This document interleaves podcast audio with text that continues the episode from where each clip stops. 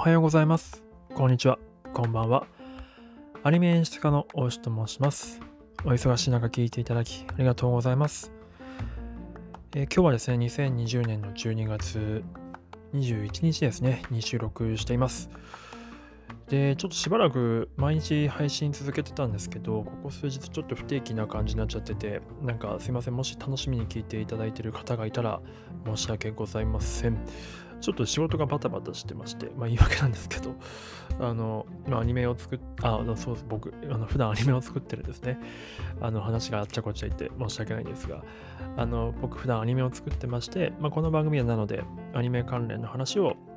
そのアニメの制作現場の人間目線でいろいろ話していこうと思ってます。で、ちょっと今、仕事でバタバタしてて、毎日配信目指してるんですけど、ちょっと不定期になりがちで申し訳ないですっていう話なんですが、今日は、あの、うんと、話を戻しまして、今日の話題はですね、こんなタイトルの記事を見つけたので、ちょっと話してみたいと思います。えー耳で楽しむ音楽アニメ、新たな扉が開かれ始めているっていうような、うんと、ニュースですね。音男とっていうメディアで紹介されている記事です。あの内容としては、うんとまあ、今期というか、これまで結構まあいろんな、まあ、音楽アニメが作られてきてて、その主流が大体アイドル、アイドル的な、えーキャラクターを中心とした音楽アニメっていうのがあったんですけど、今期は、うんと、そのアイドルっていうところから、また結構いろいろとバラエティに富んだ感じのものが結構出始めてるよっていう話からですね、今後もっと、うんと、その音楽とか耳を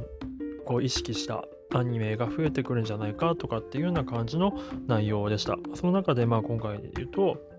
まあ、ヒプマイとかそうですよね。とか、あとは、えっと、なんだ、D4J。D4、全然すいません。D4DJ ファーストミックスとかっていうやつらしいんですけど、ブシロードのプロジェクトでっていうことらしいですね。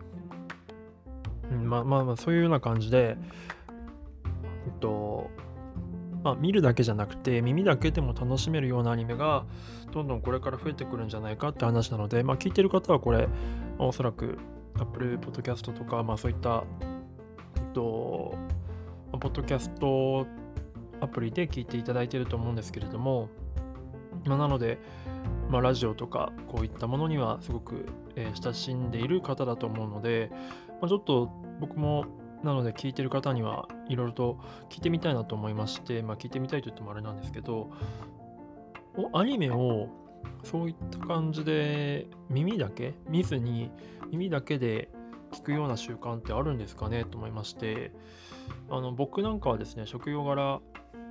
まあ結構机というかデスクに向かってパソコンだったりとかまあ原画チェックをしたりとかっていう感じであの机に向かって、まあ、手を動かしてることが多いんですけれども、まあ、そういった中で耳は開いてるんですよ。なのであの結構、まあ、僕らの業界で定番なのがラジオを聴きながらとかもしくは映画とかアニメをですね、えー、と流しながらでも画面は一切見ずに、えー、と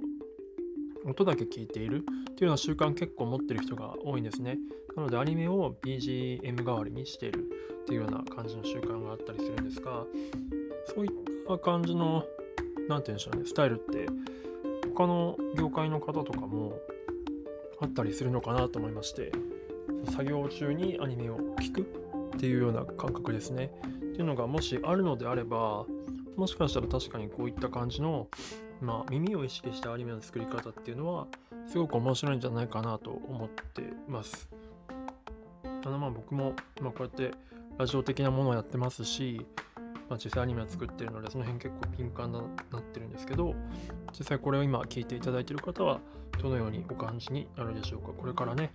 耳を意識したアニメがどう展開していくのかっていうのをちょっと考えてみると面白いのかなというふうに思いましたというお話でした。まあ、そういったところね、どんな可能性あるのか探っていきたいですね。はい、という感じでございます。では、最後まで聞いていただいてありがとうございました。ではまた。